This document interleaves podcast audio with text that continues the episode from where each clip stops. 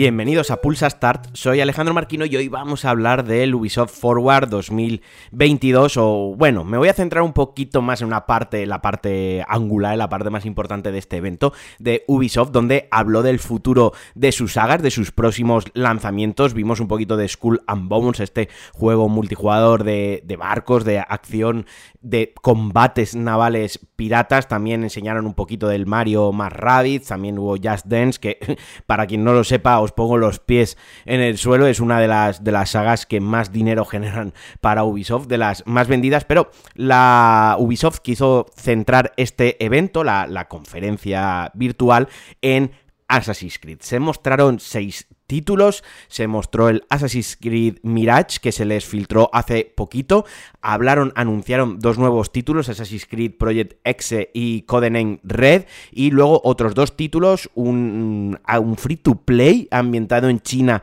para móviles y otro más que aquí sí que dieron muy poquita información, que será también para móviles en colaboración con Netflix. Vaya, que llegaron seis juegos y ahora entraré un poquitín más en, en detalle, pero tengo que decir que principalmente lo que, lo que enseñaron y por dónde van los tiros, por dónde se mueve o hacia dónde va el futuro de las sagas Assassin's Creed me gusta, como, como fan que soy de la, de la saga desde sus inicios, eh, he jugado prácticamente todos los juegos, ha habido momentos en los que me he sentido más conectado a la saga, momentos en los que me he sentido menos conectado, que me han gustado más algunas decisiones, otras menos, algunos juegos que han sido totalmente soporíferos para mí y otros que los he disfrutado y me los he jugado varias veces. Entonces, llegados a este punto, la nueva, el nuevo rumbo o lo que está queriendo hacer Ubisoft y, e insisto, de manera acertada desde mi punto de vista, es aprovechar todo lo que han creado durante todos estos años estos años y crear un universo, el Assassin's Creed Infinity, que todavía no tiene un nombre definitivo, es el nombre con el que Ubisoft pues ha empezado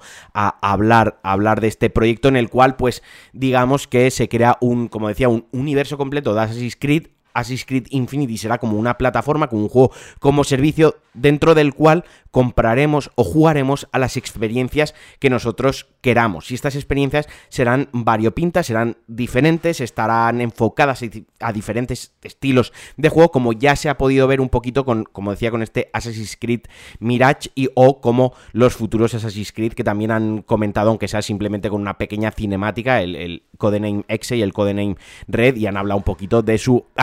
y que también, por ejemplo, pues habrán modos multijugadores que se podrán jugar por separada. Vaya, esto básicamente lo que será, pues será como un, un cliente propio de Assassin's Creed, donde entre, donde tú tengas instalado lo que es el motor gráfico, donde tengas instalado toda la base del juego y que tú luego pues compres, eh, mm, me lo invento, Assassin's Creed Mirage, bueno, ese no me lo invento, pero mm, que es una experiencia más narrativa, más eh, pasillera, entre comillas, más al origen, que vuelve al, al primer Assassin's Creed, ¿no? Pues tú comprarás ese juego y lo jugarás a través de la plataforma, a través de este Assassin's Creed Infinity y tendrás esa experiencia. Que no, que quiero jugar al Codename Red, que va a ser un RPG más abierto, de mundo abierto, etc, etc. Pues comprarás esa parte del juego o comprarás esa expansión o comprarás esa temporada, no sé cómo lo llamarán, o comprarás ese juego directamente, igual lo llaman así, y tú accederás y jugarás a eso en concreto. Que luego que es una partida multijugador, pues te saldrás y el multijugador estará separado. A mí me parece un acierto porque la, franquicia ya ha crecido tanto, ha tocado tantos palos, ha tenido juegos más lineales en sus inicios, también por limitaciones técnicas,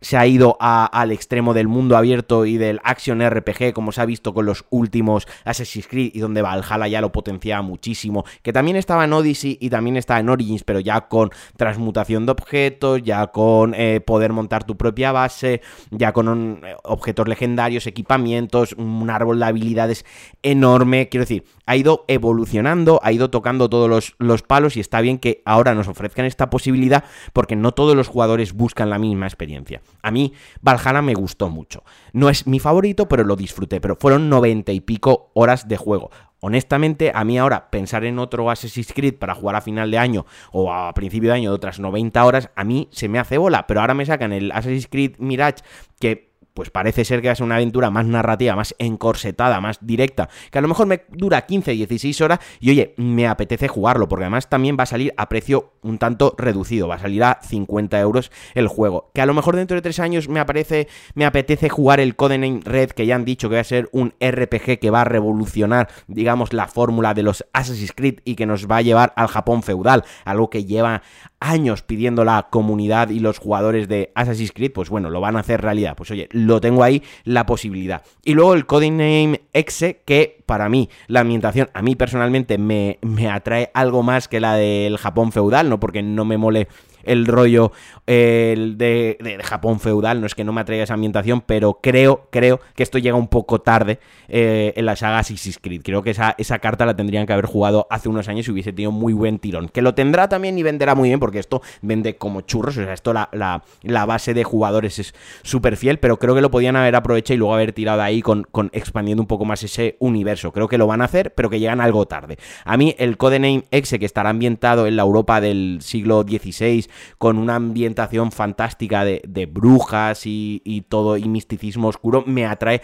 algo más la, atención. De momento solo se ha dicho esto, Codename Red estará ambientado en el Japón feudal, Codename X en Europa del siglo XVI con todo este rollito, las brujas y tal, no se ha dado más información, no se ha enseñado más, un teaser, dos teasers de 15 segundos CGI y, luego los dos que os comentaba, el, el Codename Jade, que este es un, un free to play ambientado en China para móviles y luego el que están desarrollando en exclusiva y en colaboración con Netflix. Vaya, que tenemos tirón, tenemos Assassin's Creed para rato, luego también van a regalar la última expansión de Assassin's Creed Valhalla, no han dado fecha, pero llegará presumiblemente eh, hasta final de año o principios del año que viene y será, se llamará The Last Chapter, ya cerrará la historia completamente de Assassin's Creed Valhalla y como digo, llegará de manera de eh, como actualización gratuita para todos los eh, jugadores. Todos la podremos descargar y con esto ya, como digo, cerrará lo que es la historia de Assassin's Creed Valhalla, un juego que se ha alargado en el tiempo gracias a las expansiones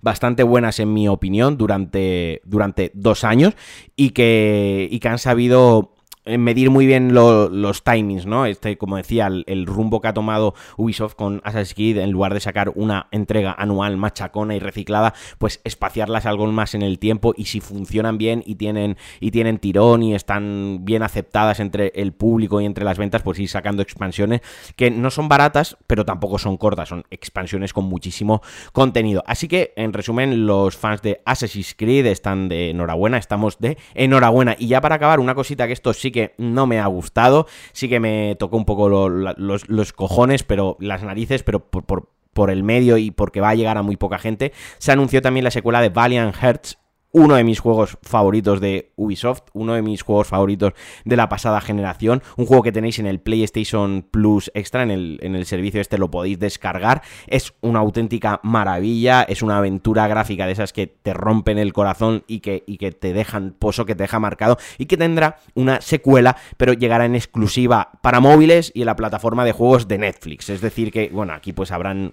negociado, habrá puesto Netflix su panocha para llevarse la exclusividad, me da pena porque yo yo no juego móviles, esto me lo voy a jugar en móviles, me voy a obligar. Como digo, la primera parte me encantó, es un juego que recomiendo siempre, siempre, siempre que alguien me pregunta por juegos del servicio del PlayStation Plus o siempre que me pregunta alguien juegos eh, de ese género y que sean cortos, no sé, me parece una, una obra de arte, me parece una joya y tendré que tragar, tendré que pasar por el aro de jugar en móviles para jugar a la secuela, pero me da pena porque sé que mucha gente no lo hará y que probablemente se pierda un poco ahí y como sea la mitad de bueno que la primera primera parte, vamos, va a ser también un juego increíble. Y bueno, hasta aquí el Pulsa Start de hoy. Espero que os haya gustado. Hoy ha estado centrado en Assassin's Creed. Sé que tampoco es lo, lo favorito de muchísima gente, pero también lo es de mucha otra gente. Y nada, como siempre, os mando un abrazote, un beso muy fuerte. Ya sabéis que si queréis colaborar conmigo, lo podéis hacer en patreon.com barra Alejandro Marquino. Que os quiero mucho, un besazo y adiós.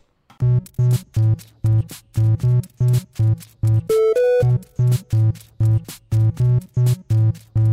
you.